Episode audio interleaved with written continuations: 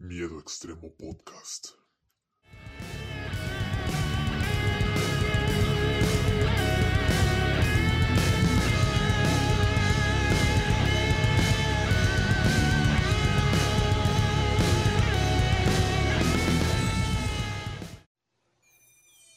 Sean bienvenidos, amantes del horror, a una nueva edición de Miedo Extremo.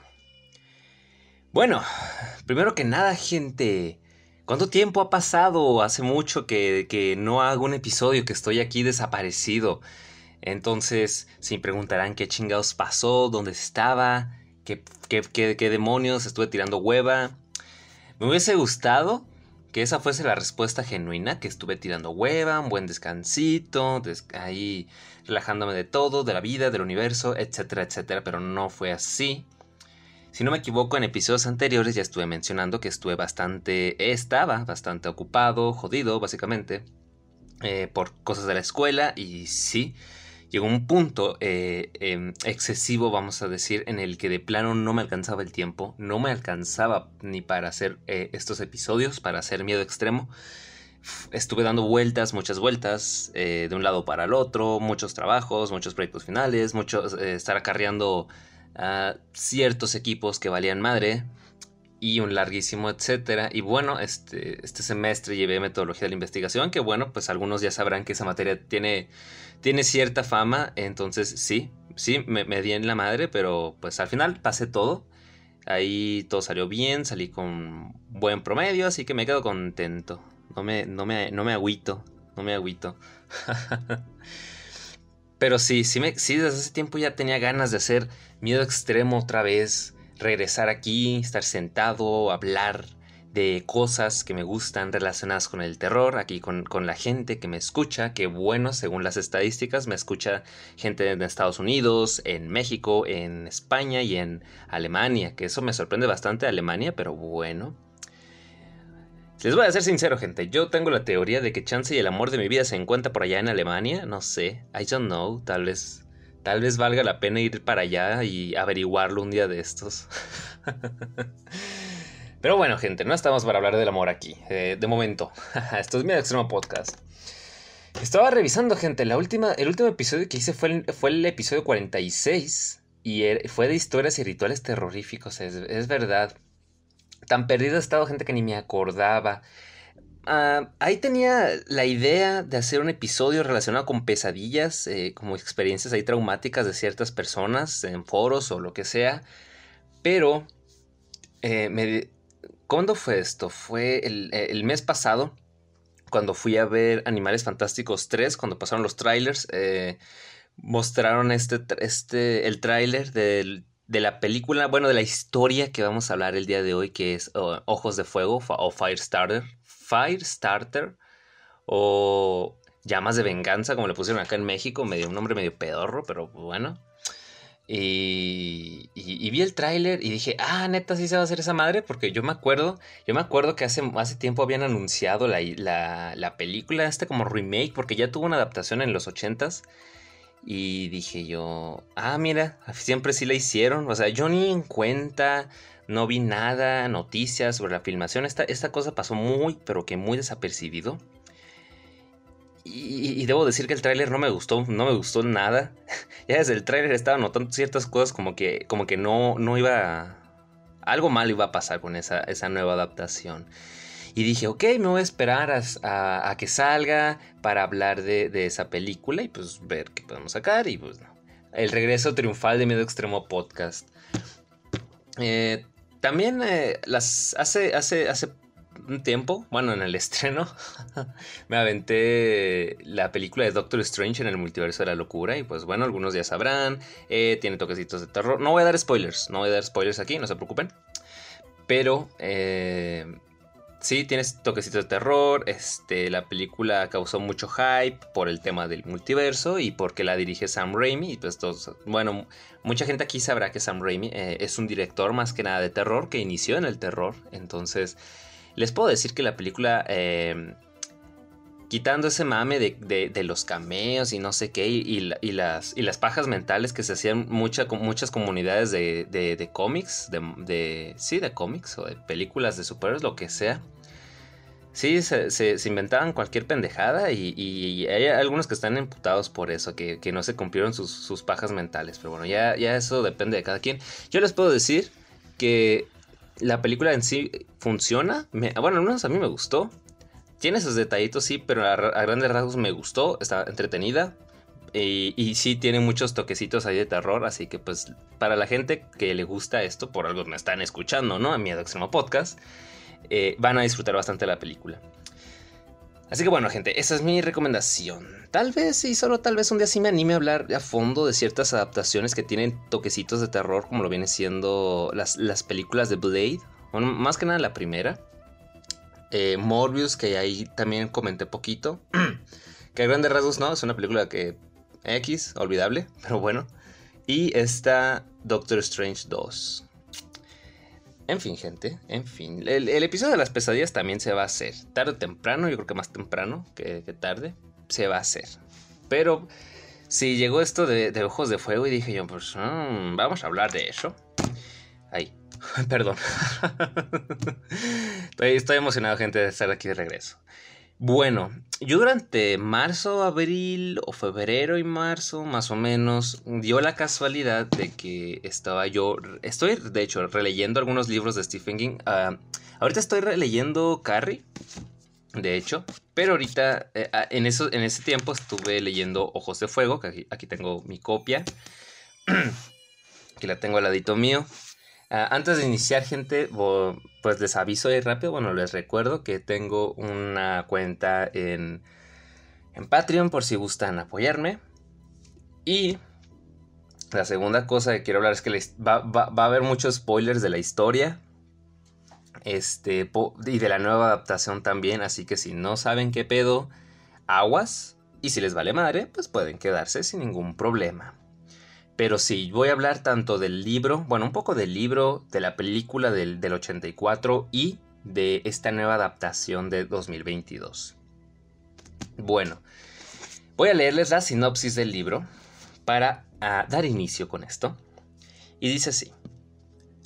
Charlie es una niña rubia, de ojos azules, educada y cariñosa, pero también es piroquinética Sí, puede encender fuego a distancia, desde inofensivas fogatas hasta hogueras voraces, y si, posee estas capacidades a los 7 años, horroriza pensar en sus poderes destructores cuando sea adulta. Aunque, la verdad, tiene pocas probabilidades de llegar a la edad adulta, porque el Servicio Secreto Norteamericano, encargado de realizar investigaciones científicas y paracientíficas para su aplicación militar, ha decidido estudiar a Charlie y luego eliminarla, tal como estudió y eliminó a sus padres después de haberlos utilizado en sus experimentos. Así que bueno, gente, esa es la sinopsis de Ojos de Fuego. Hmm, ¿Qué les puedo decir, gente? Este, a grandes rasgos es una historia interesante. Es una historia que me gustó, me gustó mucho. Este libro yo lo leí, lo compré y lo, leí por allá en, 2000, en 2019 junto con Cementerio de Animales y El Hobbit de, de Tolkien. Aparte de estos tres libros y y creo, no me acuerdo, creo que Ojos de Fuego fue el último que, que leí. Fue el, fue el, último, sí. Primero leí El Hobbit, luego leí Cementerio de Animales y luego terminé con este. Y puedo decir que en, su momento sí me gustó. Dije, pues está suave, está, está chido, está interesante. El final sí me no, me, no me terminó de convencer, como que de pronto quedó muy abierto y terminó de manera muy abrupta. Pero, sin embargo, terminó de una manera abrupta, pero que entiendes, ¿no? O sea que sí, sí entiendes por dónde van los tiros más o menos, ¿no? Pero sí te quedas de plan, y, y ya. y eh, pues bueno, está, está suave, dije. Me gustó. Pero la, ahorita que la volví a leer, ya unos años después, eh, puedo decir que me gustó todavía más, ya que puse un poco más de atención a ciertos detallitos, me gustó mucho más. Y les puedo decir que es una lectura muy recomendable. Um, y bueno, pues la historia trata de la pequeña Charlie, las aventuras de la pequeña Charlie, de la...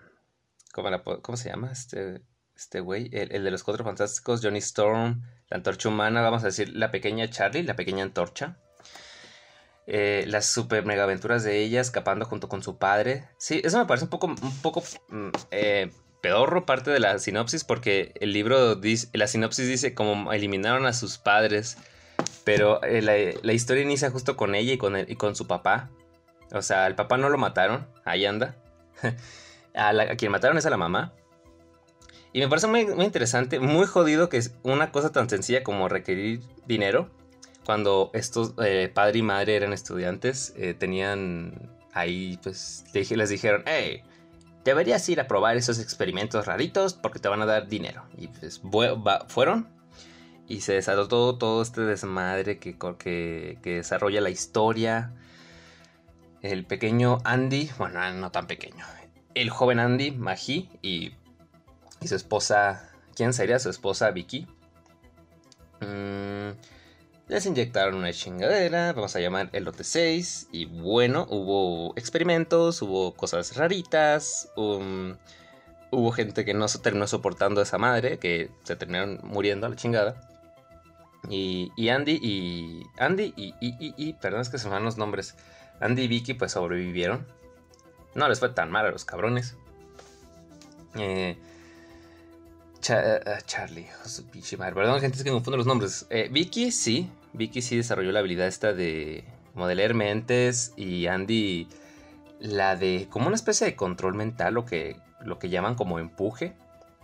Lo malo es que el güey, si se esfuerza demasiado, se termina jodiendo el solo el cerebro.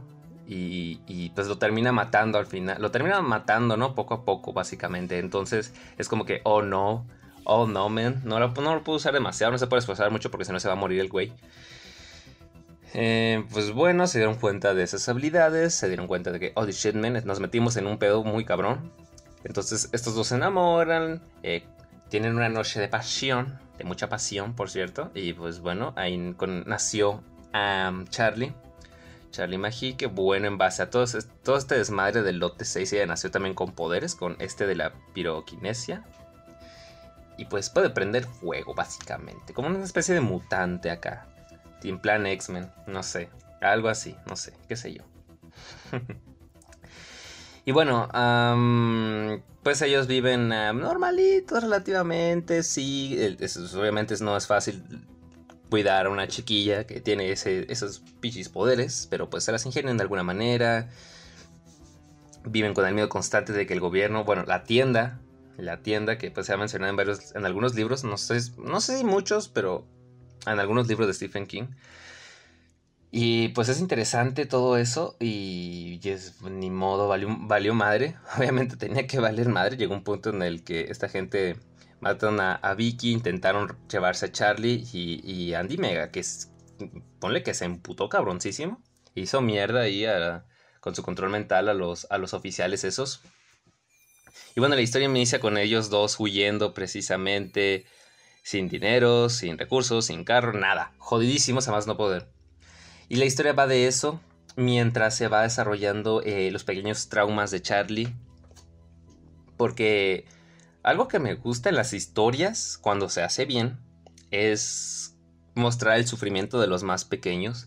Eh, puedo mencionar el caso de, Andy, de, la saga de Chucky, en las primeras dos películas por lo menos. Puedo mencionar el caso de el protagonista de la, novela Después, que ya hablé de ella en el podcast. Está el caso de Danny Torrance en El Resplandor, por ejemplo. Está el caso de inclusive, no sé, yendo más allá de Harry Potter, es en los primeros libros de la franquicia, cuando todavía estaba chamaquillo. Me gusta que exploren eso. Y Andy, Charlie, perdón, Charlie no es la excepción eh, porque es, es, una, es, un poder, es un poder que ya no quiere, que, le da miedo. Y te cuenta la, una ocasión en la que siendo más pequeña terminó prendiendo fuego en las manos a su madre por error y pues le genera miedo, mucho miedo. Y bueno, pues digamos, continuando en las super mega aventuras, Charlie y Andy escapan. Eh, llegan a un punto, una casita con unos granjeritos bien bonitos.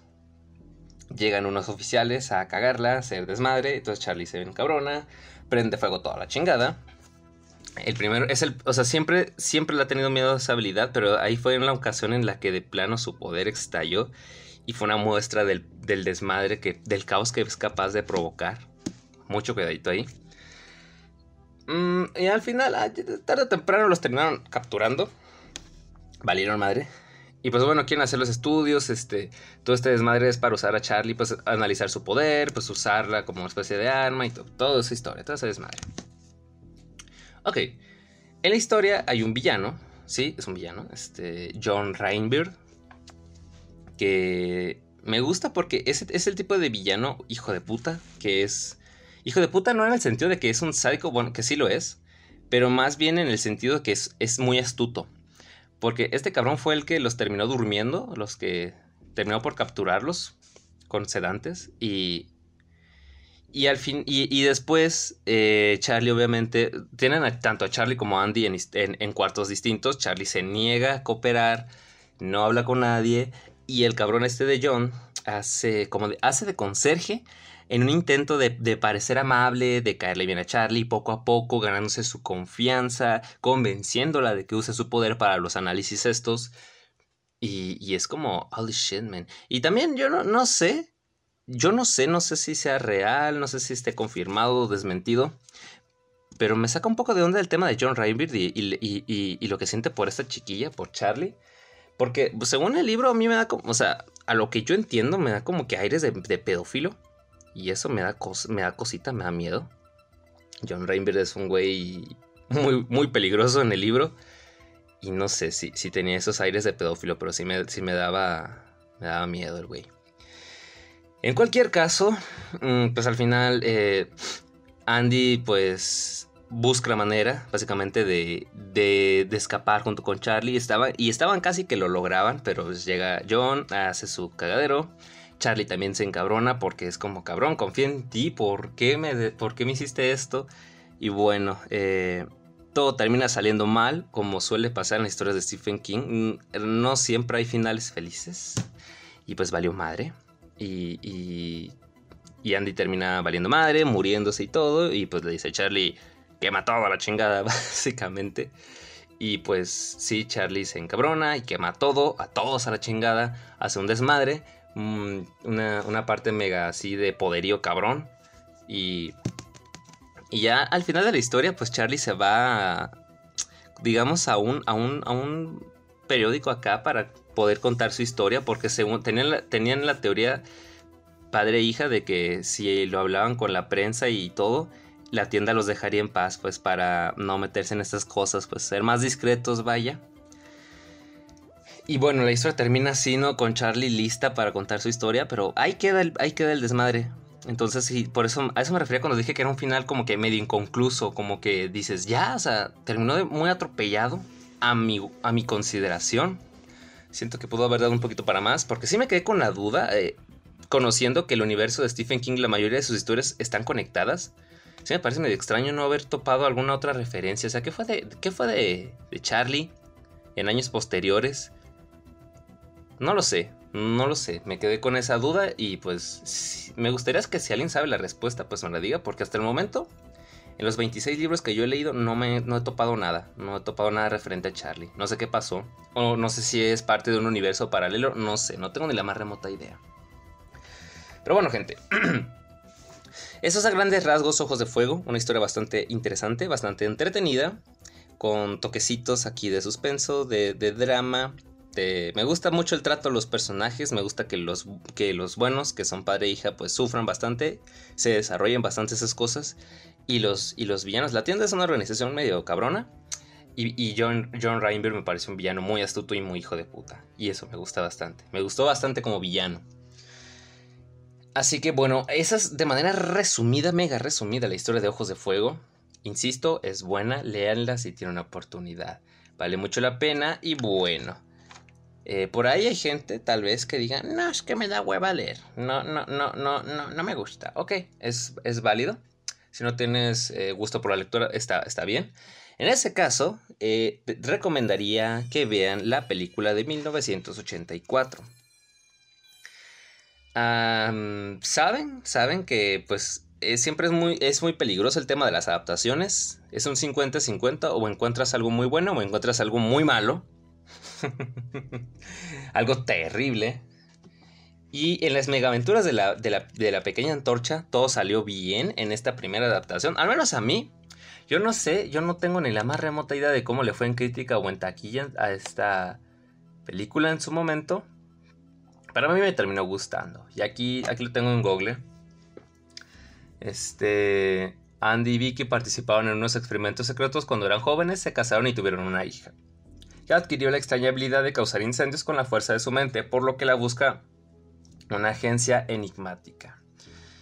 Estreno 11 de mayo de, 1984. Secuela Ojos de Serpiente. Déjenme revisar eso. Porque sí estaba viendo ahorita que hay una secuela aparentemente. Y eso me saca mucho de pedo. Sí, aquí está Ojos de Fuego 2. Estaba pensando, gente, estaba pensando, por cierto, en hacer un episodio relacionado con este tipo de secuelas no oficiales de Stephen King. Porque no solo existe Ojos de Fuego 2, que es del 2002, por cierto. Sino que también existe Carrie 2, eh, y Cementerio de Animales 2. Tengo, tengo en mente hablar de esas tres películas para ver qué pedo. Nunca las he visto y sé que no son oficiales, sino que es parte de la sobreexplotación de Hollywood. Mm, tengo interés, tengo interés en, verlas y hablar de, ellas en el podcast. Tal vez sí para, para octubre, aprovechando el terror ahí. O tal vez más temprano que tarde, porque se me acaben las ideas de aquí antes de llegar a, octubre. No, solo no lo sé. Ahí vamos a ver, gente. Ahí vamos a ver. Pero sí me saca de onda. Sí me sacó de onda muchísimo cuando me enteré que existía Carrie 2 y luego Cementerio de Animales 2 y ahora Ojos de Fuego 2. Bien raro. Pero aquí sí parece que, que continúa la historia de Charlie. Este, aquí dice, un loco agente tiene intenciones personales con una mujer que es capaz de prender fuego con su mente. Y es todo lo que dice. No, no, no me pone mucho más. Me pone muy, muy poco referente a esto. Pues no, no dice si es bueno o malo, qué sé yo. Tal vez me encuentro con algo muy bueno o algo muy malo. Yo no, no lo sé. No lo sé. Esas tres adaptaciones sí me, hacen ojitos para verlas. Ahí vamos a ver, gente. Ahí vamos a ver. Continuando con Ojos de Fuego. Eh, bueno, la primera parte, la adaptación. Eh,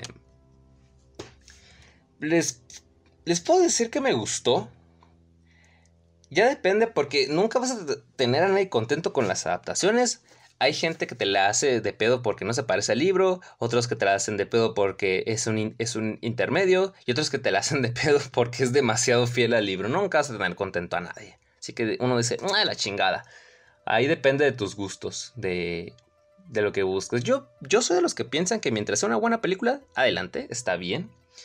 Eh, ahí sí, ahí menciono el caso de Doctor Sueño, por ejemplo, que es tanto buena película en general como buena adaptación, así que yo no tuve ningún problema. Saben que me encantó la película de Doctor Sueño. Y pues bueno, nada malo ahí que decir. Pero bueno, continuando aquí con Ojos de Fuego, que dura una hora, con 54 minutos y tiene los géneros ahí clasificados de terror y ciencia ficción. Me gustó mucho me gustó la película. Es, es, es, es, buena, yo, yo estoy en ese punto también en que es buena, tanto como película en general como en adaptación. Me gusta muchos pasajes de, la obra, se, se, representaron bastante bien, el ritmo de la historia también. Eh, los actores me gustaron también todos. Me, sacó de onda porque estaba viendo yo al, al capitán Hollister. Estaba viendo y dije, ese güey lo conozco de algún lado. Se me hace muy, muy como no famoso, me me hace conocido. ¿Quién chingados es? Dije yo. Y lo busqué en Google y aquí lo estoy viendo. De hecho, es Martin Sheen se llama el actor. Y dije, ah, güey, es el, es el. Es el tío Ben de la saga de Amazing Spider-Man. sí, ya se me hacía. Se me hacía como que muy, muy conocido. Y le he visto la cara de ese güey en algún lado. Y sí. Es el tío Ben cuando trabajaba en organizaciones malvadas. Aguas ahí. Aguas ahí. Pero sí, en general me gustó, creo que todos los, todos los actores hicieron un buen trabajo, me gustó cómo se caracterizó todo. Me gustó que se representaran ciertas cosas como eh, eh, el amor de entre padre e hija en la historia, entre Charlie y, Andy. Creo que se hizo bastante bien y comento esto particularmente porque en la nueva versión de 2022, que ya vamos a hablar de eso ahorita, lo hicieron muy mal, lo hicieron rematadamente mal, pero bueno, eso es algo aquí que se respetó mucho y genera que, te, que sientas empatía. Me gusta que Charlie también se sienta aquí también muy asustada, que se sienta mal cuando las pocas veces que tiene que usar su poder al principio de la historia. Todo eso lo está muy bien hecho y hace que sientas empatía por ella fácilmente, fácil. Que eso es algo que la nueva versión tampoco hizo. sí, estoy, sí estoy muy enojado con esa nueva versión, gente. Ahí vamos a ver ahorita. Eh, John Reinbeer, pues no sé. El, actor creo que lo hizo bien. Me gustó, me gustó. Bastante. Creo que está bastante acertado. Y en cuanto a escritura, su personaje está bastante bien. Así que eso le da puntos extra. Me gusta que la película pese a las limitaciones de la época, evidentemente, eh, logró hacer una escena final bastante buena de la, de la masacre que hace Charlie con todos los integrantes ahí de la tienda. Porque, por ejemplo, está el caso de Carrie, la primera adaptación, que por cierto, Carrie también tiene tres adaptaciones y, bueno, cuatro contando Carrie 2, que ni al caso. También tengo, tengo la idea de hablar de esas tres adaptaciones porque solo he visto la, original, la de los 70s, entonces tengo interés. Porque dicen que la del 2002 es la más fiel al libro y la del 2013 solo he escuchado cosas malas, pero no sé, quién sabe. Tal vez solo exageran. No, no, no tengo ni la más remota idea, pero sí quiero hablar de esas tres adaptaciones. Más temprano que tarde, definitivamente. Ahorita que estoy leyendo Carrie otra vez, sería buena oportunidad. En fin, continuando aquí. Mm, ya me quedé. ¿en qué me quedé? Pues, pues, pues, eh, John Reinbeard. Eh, sí, John Reinbeard, este, muy chingón. ah, la, la, la, la, masacre del final. Sí, me gustó bastante, me gustó mucho. Eh, y me sorprendió que, no se anduvieran con cosas como de censura o de que si presupuestos lo hicieron bastante bien. Porque Carrie, en la primera adaptación, como decía, sí me sorprende que. Bueno, no me sorprende. Sí, sí fue un poco ahí medio decepcionante que no pudieran hacer la destrucción completa de la escuela, de, la ciudad, del pueblo ese. En el libro se menciona una, masacre cabroncísima, murió muchísima gente, pero y, fue un golpe que, del que la ciudad jamás se pudo recuperar. Sin embargo, mm, la película por temas de presupuesto no se pudo hacer, no, no hubo mucha destrucción como debió haber sido originalmente. Y, según tengo entendido que, por ejemplo, partes como la, lluvia de, rocas sí, sí la tenían incluida, pero se veía tan mal por los efectos de la época que decidieron quitarla. Entonces, Ojos de Fuego me sorprende que sí, sí fuese un poco más allá, que sí se pudiese dar eso. Yo, pensaba que, no, pues se van a, van a decir que la censura, pues que les va a dar miedito y que no sé qué. No, no, fue bastante, bastante, bastante buena, bastante satisfactoria de ver en, en, en, en, la pantalla, en la gran pantalla, en película, en live action, en adaptación, como lo quieran decir. Me gustó. y sí, fue en plan, mátalos Charlie, mátalos a todos. Fuego, masacre, sangre, muerte destrucción, por todos lados. Bien merecido, porque los de la tienda fueron unos hijos de la chingada de inicio a fin. ¿Se lo merecían? Sí, definitivamente.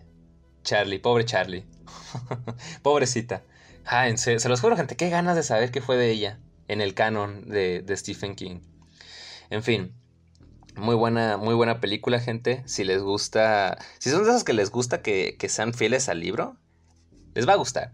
Y si les gusta que simplemente que sea pues, película, película, sí, también la van a disfrutar. Eh, dura una hora 54 minutos, está bastante disfrutable, tiene muy, muy buen ritmo. Me gusta que muchos elementos, por algunos medio pequeñitos, se respetaran lo mayor posible. Obviamente que en el, en el libro pasan lapsos de, meses, inclusive meses, pero aquí hicieron todo mucho más rápido, ¿no? O sea, condensaron rápido la historia, pero en esencia sigue siendo lo mismo, así que cero, cero quejas ahí. Eh, sí hay unas cuantas escenitas que están medio rarunas a veces, repito, por el tema de, más que nada por el tema del, de, la, época, de las limitaciones técnicas. Pero en general el trabajo está bueno. Si ignoras esos detallitos minúsculos. Mm, todos hicieron un buen trabajo. La música, la música está, está interesante porque eh, tiene un ritmo como apagado. Pero que va acorde con, la película. A mi, a mi gusto personal me gustó bastante. Siento que le da un aire ahí a la historia, a, varias escenas. Me terminó gustando. De hecho, no descarto. Quiero buscar el soundtrack en, YouTube. Porque se me parece bastante bueno. Pero bueno, también eso va. Eh, es muy subjetivo. Tal vez alguien que ya haya visto esa película diga, no, pues no me gustó tanto, ¿sabes? Este. No me gusta que sea tan apagado. Ya. Para gustos colores, gente. Para gustos colores. Y sí, creo que no hay mucho más que decir. Tal vez, tal vez que sí me saca un poquito de onda el hecho de que de que cuando Charlie se le empieza a ir la olla con el poder, empieza a decirte, ya basta, ya basta. Sí, porque en el libro te describen que pues ella como que siente algo así como que una especie de fuerza, es como, no, cabrón, ya detente. Y lo que hace es enviar eso a, por ejemplo, a donde haya agua. Pero aquí, no sé, siento que se puede confundir un poco eso, o sea, como que te te puede llegar a dar a entender que es una especie de, entidad o algo así, medio raro uno, que, que ayuda a Charlie, no sé, medio extraño. Yo hubiese evitado eso, pero ah, X, todo muy bien ahí, me gustó. Muy chévere todo. así que bueno, gente, el libro y la primera adaptación excelentes, muy buenas para entretenerse, para pasar el rato. Así que sí se las recomiendo. Véanlas. No es terror, terror. No es de que les va a dar un yuyu acá fuertísimo. Pero está entretenida. Son muy entretenidas las dos, eh, libro y película. Vale la pena, gente. Denles una oportunidad. Si en el caso del libro lo encuentran tirado de precio en algún momento. Y si no tienen nada que hacer en una tarde, pueden buscar esta película.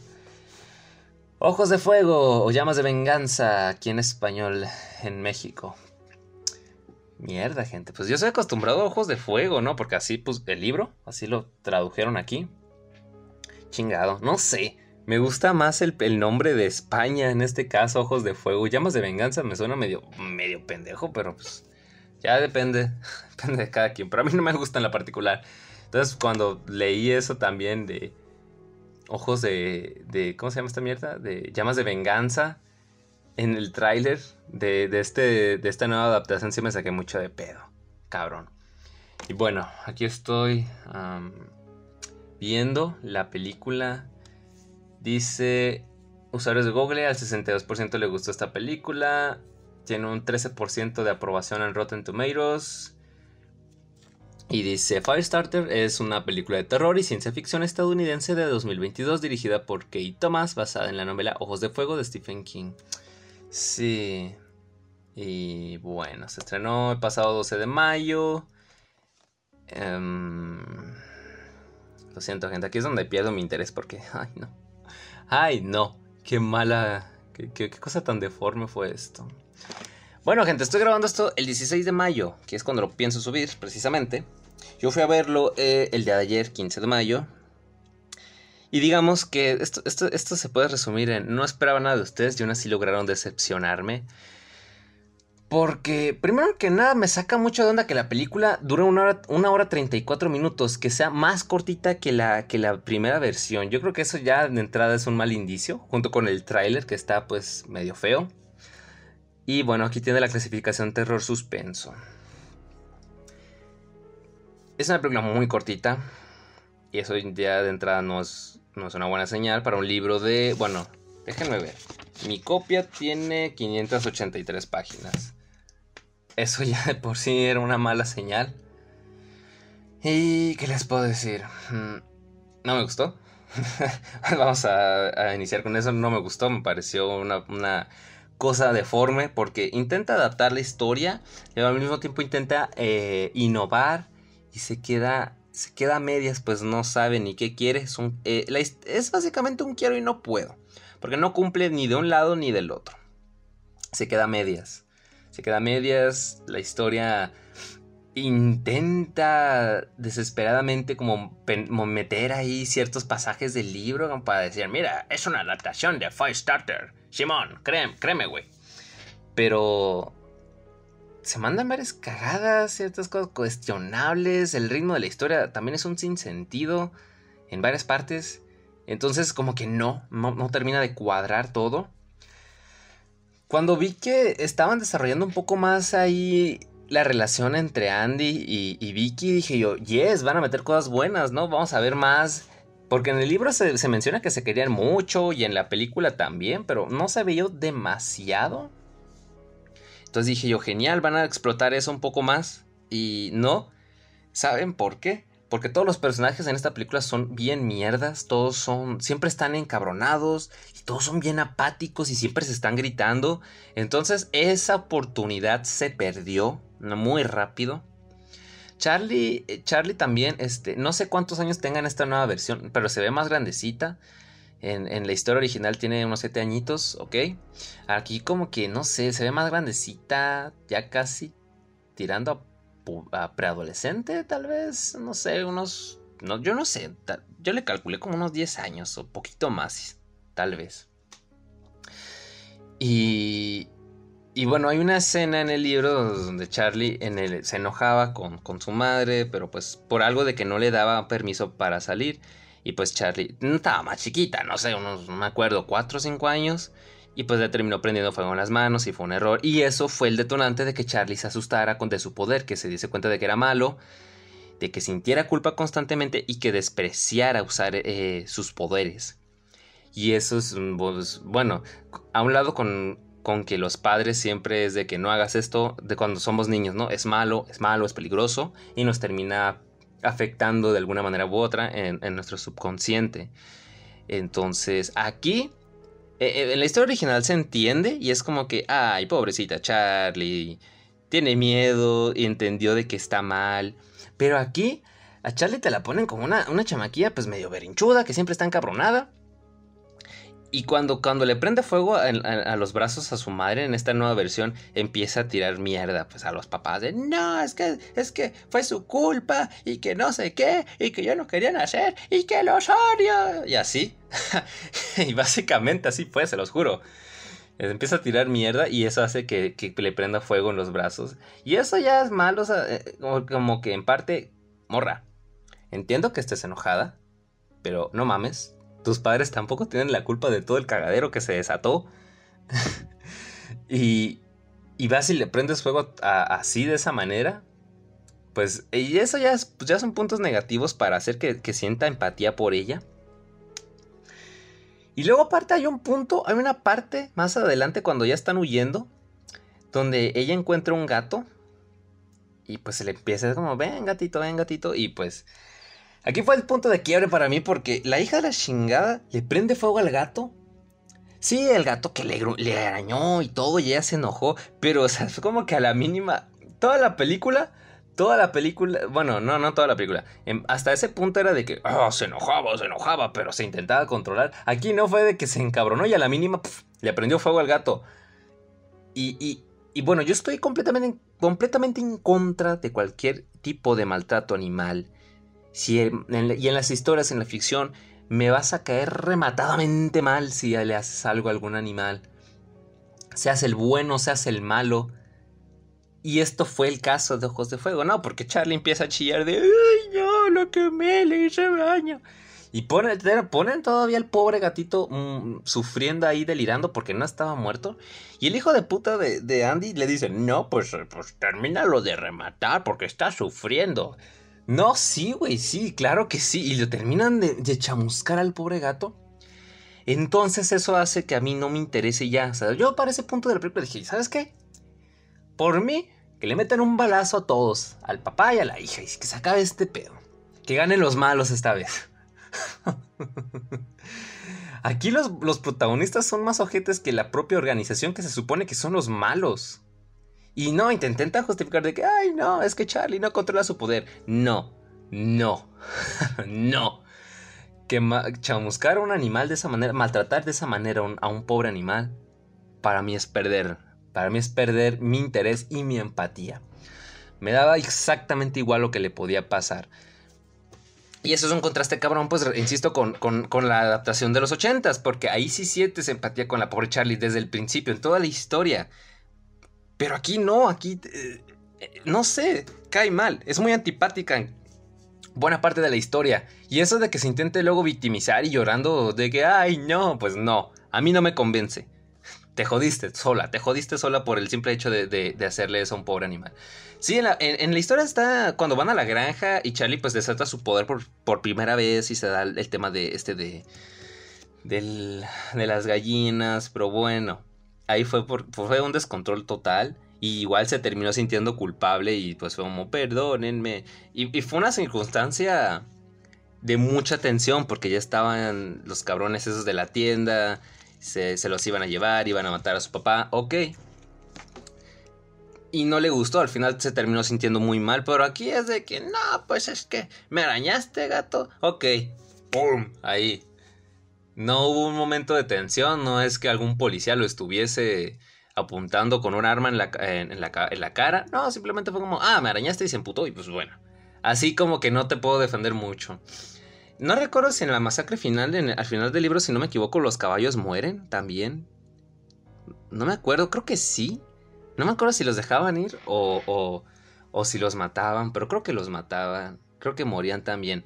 Pero eso también fue un momento ya de muchísima tensión porque le acaban de matar al papá y es como, all this shit, man. Y pues Charlie ya, ¿no? Súper harta de todo. Pero no sin sentirse mal también, ¿no? O sea, las veces que Charlie llegó a hacer daño a animales fue por momentos de muchísima tensión que realmente lo requería la situación. Y, y, estoy dudoso porque en la película sí, me acuerdo que sí dejan escapar a los... Sí, sí, sí, sí liberan a los caballos antes de que inicie la masacre. Así que pues un poquito de consideración ahí. Sí, porque estaba un poco exagerado el tema de los poderes de Charlie en algunos momentos de la película de los 80 y me acordé de esa, precisamente que como que se las ingenia para quemar tanto las puertas de los caballos y que puedan huir. Medio raro, medio raro, pero algunos de los caballos sobrevivieron, así que puntos extra. Puntos extra porque la Charlie de, la película de los 80 era más considerada que esta, de 2022. Entonces, no siento empatía tampoco por los papás porque como digo, se la pasaban peleando en el ratito que estuvieron en vivos. Eh, Charlie también se pasó de lanza con el pobre gato, así que a mí me vale madres, me cae muy mal esta versión de Charlie.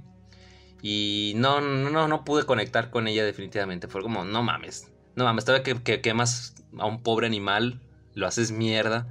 ¿Quieres que sienta lástima por ti? Uy, no. No, mija, así no funcionan las cosas. No, no. Ay, no. Ay, Dios, ayúdame para hablar de esta película. Ay, no, no, no. También está el caso de John Reinbeard. También está el caso de John Reinbeard, que como dije, me pareció un villano muy bueno. Y es otra cosa que me molesta bastante de esta película, porque John Reindeer aquí fue, fue denigrado un pinche personaje X, a un villano genérico que, eh, güey, ayúdanos con, a capturarlos. Y es como, ok. y ya. Y, y, todas las posibilidades de que John, John Reinbeer se metiera ahí en la cabeza de Charlie, fingiera ser su amigo, todo se va al traste porque él va directamente a la casa de, de, los Magí, mata a, a Vicky y me parece muy, muy cagado el hecho de que a la mínima Charlie quemara a tanto al gato como, como a, su mamá. Pero cuando tiene al asesino de su madre de frente, nada más le mete un empujón, una especie de empujón ahí de fuego. Y es como, dude, estaba para que le prendieras fuego en la cabeza, lo hicieras mierda al toque. ¿Qué me estás tratando de, contar con esto? O sea, si Charlie ahí se enojó un poquito con la madre, eso, eso, eso fue suficiente para prenderle fuego. ¿Cómo? Y ahí se pone a gritar de... ¡Ah! No, súper exagerado. Y no, no, no mata al tipo. Me parece muy cagado. Y pues ahí medio que quieren meterle profundidad de alguna manera a John, también victimizando, diciendo que la tienda lo, lo usó y que no sé qué. Pero también a la mínima pues va y les ayuda. Entonces me parece muy cagado. John es un personaje que siento que lo metieron nomás porque era parte del libro, pero no supieron qué hacer con él. No tenían ni la más remota idea de, cómo tratarlo y lo volvieron un villano genérico que al final está ahí y ya. Y casi, casi que no hace ni madres en la historia. También le metieron esto de que experimentaron con él y, y y también tiene poderes, ¿no? De leer la mente. Bien, todo muy, muy raro. También cuando lo introducen en la, en, la, película, está haciendo unos dibujitos raros que no viene a cuento. O sea, no te explica qué pedo, si está malito de la cabeza. Bueno, malito de la cabeza sí está, pero no te explican exactamente por qué, cómo, o sea, por qué esos dibujitos. Entonces lo mismo, John es un quiero y no puedo. Intentan meterle profundidad, pero no, se cagan en todo todas las cosas que lo hacían un buen villano en la historia original. Y pues bueno, el actor, bueno, todos los actores en general hacen lo que pueden con esta historia de mierda, este guion de mierda, pero no, no, no hay mucho que hacer. No hay mucho que hacer e insisto, están tan mal escritos pues que siempre se están peleando, todos son unos ojetes y no te generan empatía. Es, es hasta raro que el propio eh, conserje, perdón, este, este güey, este dude, el, los el granjero. Hasta el granjero, él, él también es un ojete, es un hijo de la chingada. Nadie aquí, en esta película, nadie es una buena persona. Nadie. Y no puedo conectar con ninguno. Todos son... Ay, todos valen pa' pura madre. Me gusta que en la historia original eh, sean un, matrimonio de, granjeros muy amables. De hecho, ellos fueron los que terminaron por acoger a, a Charlie temporalmente al final de la historia, cuando ella quemó todo, hizo mierda todo ellos pues la recibieron y la trataron bien, aún con el, miedo ahí de la esposa, aún así lo hicieron. Ay, ese, ese pinche granjero, me, me, siento mal porque no me acuerdo de su nombre, pero fue es, una, es un personaje tan agradable. Es un personaje terciario, pero es tan agradable que como, ay, qué lindo. Aquí no, aquí también es un desgraciado. Es un hijo de la chingada, medio loco, medio inestable a ratos. Entonces, no, ningún personaje me interesa, ningún personaje me genera empatía. Todos, todos me valen madre. Todos. Y eso está fatal, porque yo, soy de los que consideran, pues que saben ustedes que yo escribo historias, yo soy de los que consideran que si tu personaje, puedes tener una historia muy, muy bien hecha, muy bien estructurada, muy épica si quieres, pero si tu personaje o tu grupo de personajes son insoportables, son de que caen mal, tenemos un problema. Tenemos un problema porque tu historia no va a generar interés, porque los personajes son quienes llevan, son el hilo conductor de la historia y si tus personajes caen mal, vas a hacer que luego no, no al público no le interese lo que les pase. Y esto es lo que pasa con Ojos de Fuego, con esta adaptación, nueva adaptación. The Five Starter, Ojos de Fuego, Llamas de Venganza, como chingados le quieren decir. Pero sí, ese es un grandísimo problema que esta película comete con todos y cada uno de los personajes. Los buenos caen mal, todos son unos ojetes, siempre se están peleando, siempre se están gritando.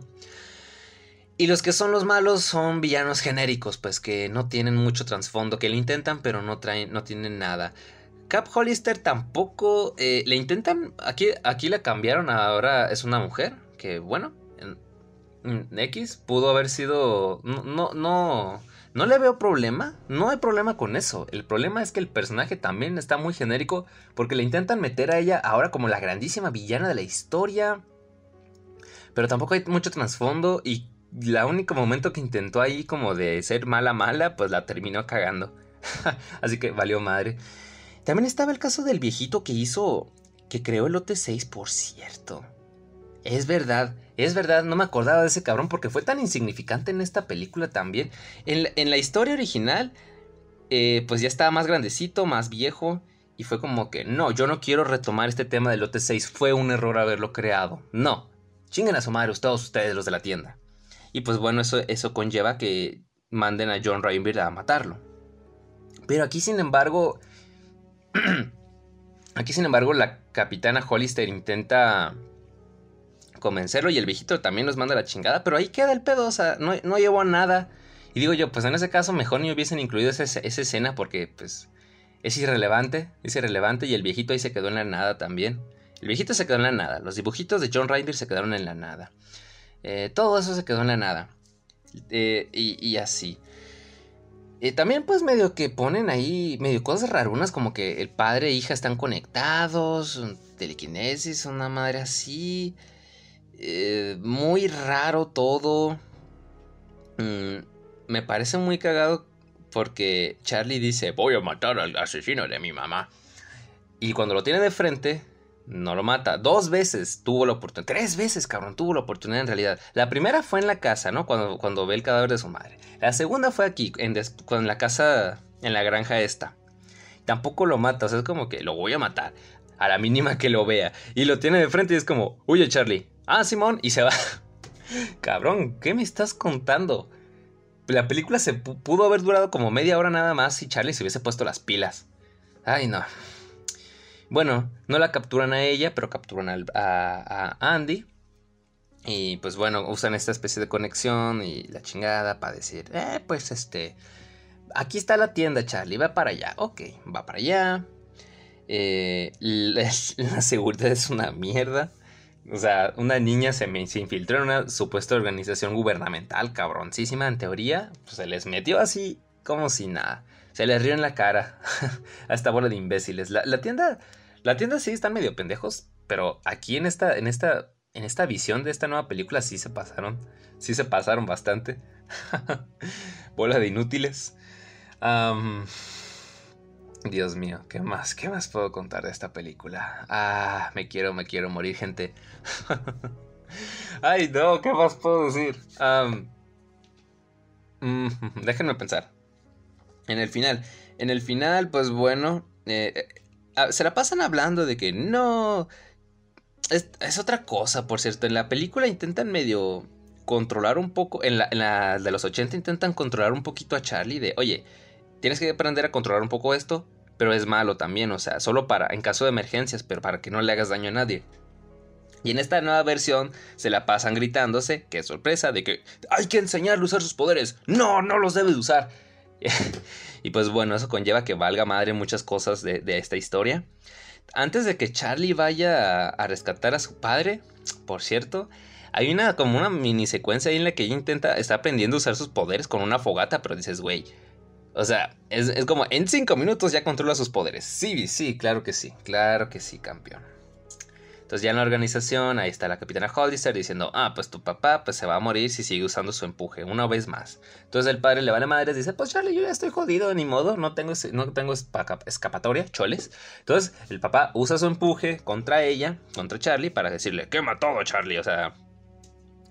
En vez de que, no sé, siento que la historia original era mucho más emotivo porque Charlie ya no tenía nada que perder y, aquí fue como que el vato literalmente cometió suicidio. Le dijo, no, pues ya me vale madres todo.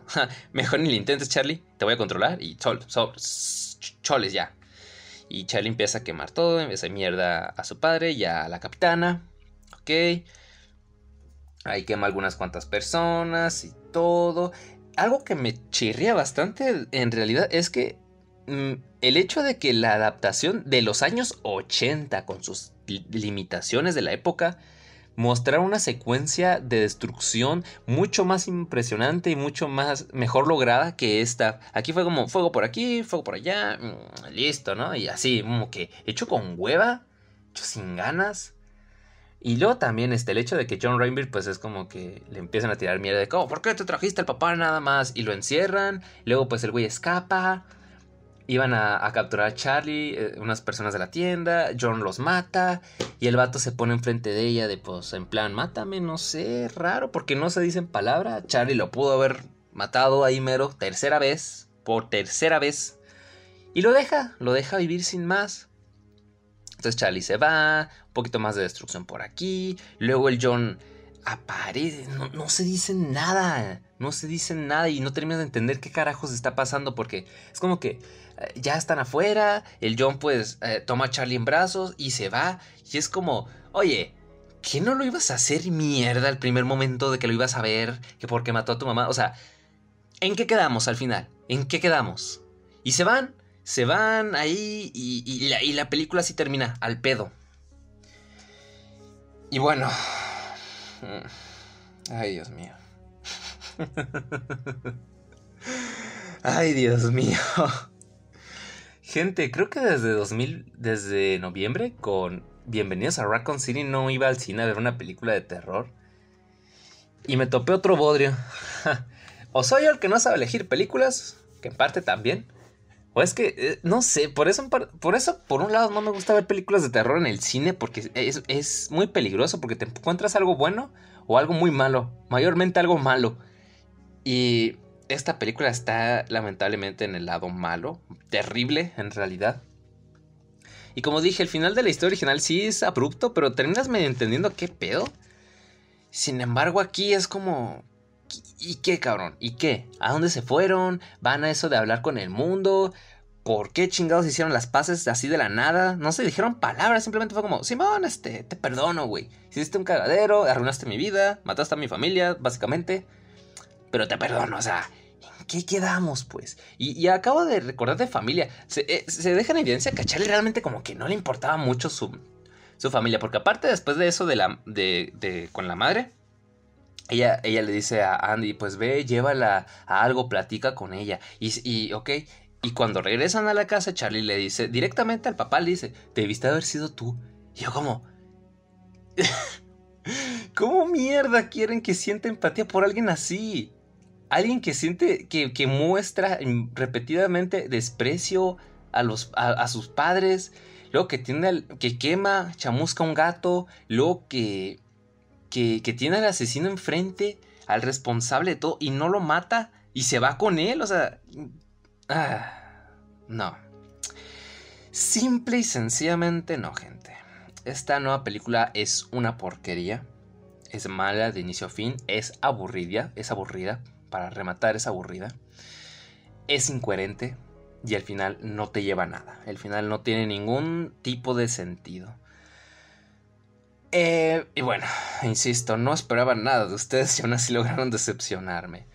Fue una lástima, gente, porque pudieron haber eh, trabajado en áreas ahí, nuevas áreas de oportunidad para desarrollar cosas que la historia original dejaba un poco ahí, pues, que no explotó demasiado, pero no lo hizo. Y algunos elementos los empeoró a más no poder. Los personajes caen mal, insisto, y la y, los malos son genéricos a más no poder. Y John Rainbeer, yo no sé qué, qué, qué, qué, estaban pensando con él.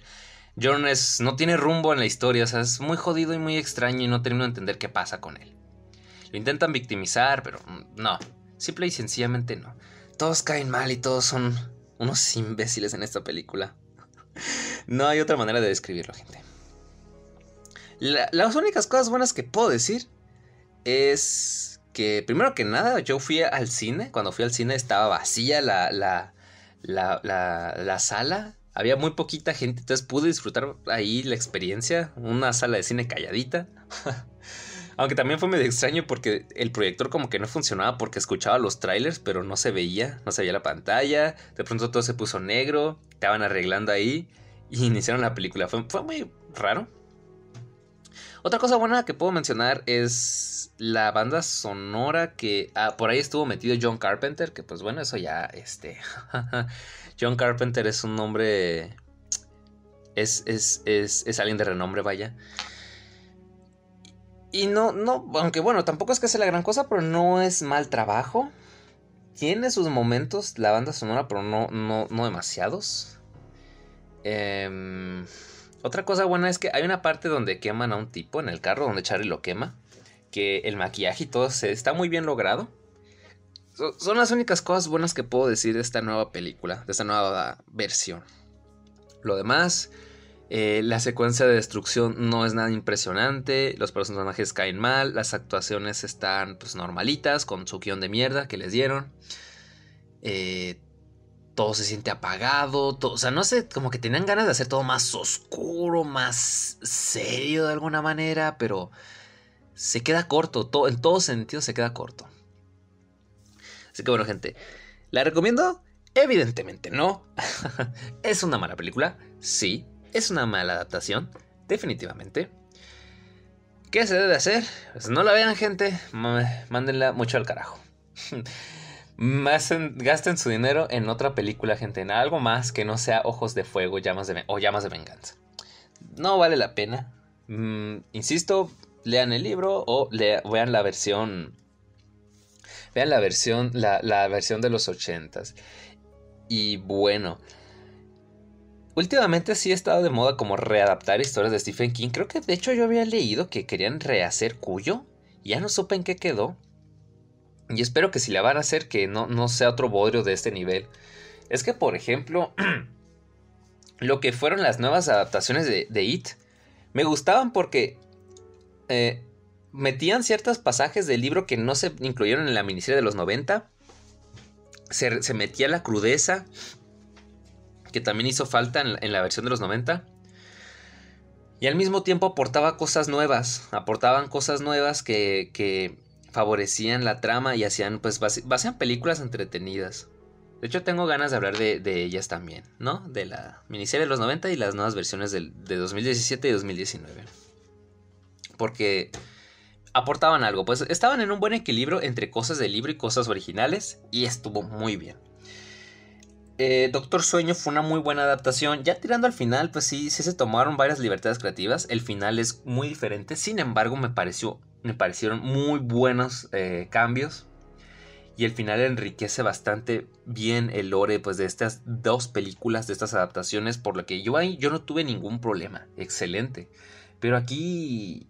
Aquí no sé qué, a qué querían llegar al final.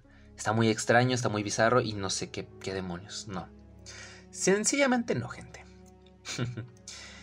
Así que bueno, gente, eso fue mi mi opinión, mi análisis a Ojos de Fuego, libro y adaptaciones. Definitivamente voy a hablar de las secuelas no oficiales, entre ellas Ojos de Fuego 2. Vamos a ver qué nos vamos a encontrar en un futuro, gente, porque sí, está medio interesante esto. ah, gente, qué bonito fue regresar, qué bonito fue regresar aquí a Miedo Extremo. Esperen muchos más episodios con regularidad otra vez. Volvimos a la normalidad, gente. Excelente. Ese episodio de las pesadillas está pendiente, gente. No, no, no lo voy a dejar morir. Es un tema bastante interesante del que incluso yo mismo puedo meter ahí varias experiencias también. Bueno, gente, antes de despedirme, mm, ya saben, pueden, pueden escucharme en varias plataformas de podcast, entre ellas Spotify. Pueden eh, leer mi trabajo, me encontrarán como Víctor Ilizarga en megustescribir.com. Pueden seguirme en Twitch, me encontrarán como Tamalitosman. Pueden seguirme en Facebook como Las Mejores Historias de Terror Psicológico. Y bueno, recientemente en este lapso de tiempo abrí una cuenta de TikTok. Em, me encontrarán como Víctor Ilizarga también. Y bueno, también hay una cuenta aparte sobre mi grupo de teatro, Teatro Musol, nomás por si nos quieren seguir. Eh, mi tipo de contenido es más que nada de terror, así que supongo que les va a gustar. Y bueno, eh, pueden seguirme en Instagram si quieren también. Eh, pueden seguirme en Instagram también en, en, como Víctor y Lizárraga. Perdón, es que aquí el teléfono me mandó un mensaje y pues me saqué un poco de pedo. Así que bueno, gente, eso es todo por mi parte. Ya nos veremos en una nueva edición de Miedo Extremo. Se me cuidan. Pásenla bien. Hasta la próxima.